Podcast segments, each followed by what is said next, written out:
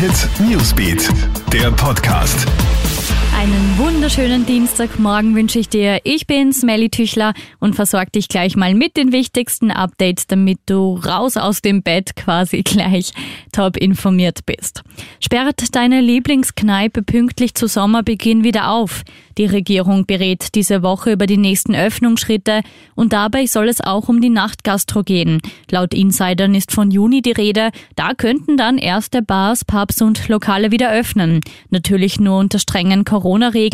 Auch die Sperrstunde wird eine wichtige Rolle spielen. Das alles erzählt uns nach Gastrosprecher Stefan Ratzenberger im Krone-Hit-Interview.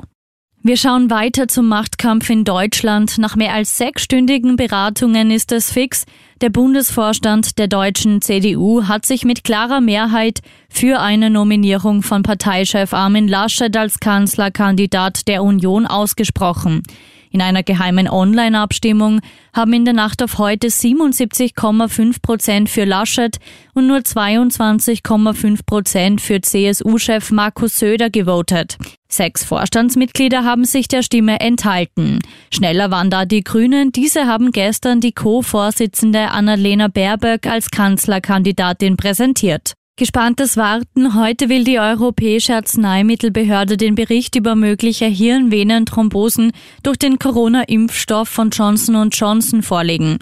In den USA sind noch rund sieben Millionen Impfungen, ja sechs Fälle von Blutgerinnseln bekannt geworden.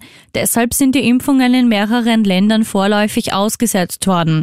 Wegen möglicher schwerer Nebenwirkungen hat Johnson Johnson die Auslieferung seines Impfstoffes in Europa ja verschoben bist du plötzlich unsanft aus dem Schlaf gerissen worden.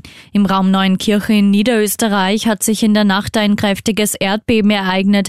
Laut des Erdbebendienstes der Zentralanstalt für Meteorologie und Geodynamik wurde gegen 1 Uhr eine Magnitude von 4,3 gemessen.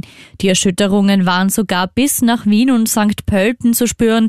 Schäden an Gebäuden sind derzeit keine bekannt. Erst Ende März hat es ja ein kräftiges Erdbeben im Raum Neunkirchen gegeben, und zwar das heftigste seit 20 Jahren. Und an den Schulen lernst du künftig Kunst und Gestaltung. Im Herbst 2023 bekommen die Volks- und Mittelschulen sowie AHS Unterstufen neue Lehrpläne.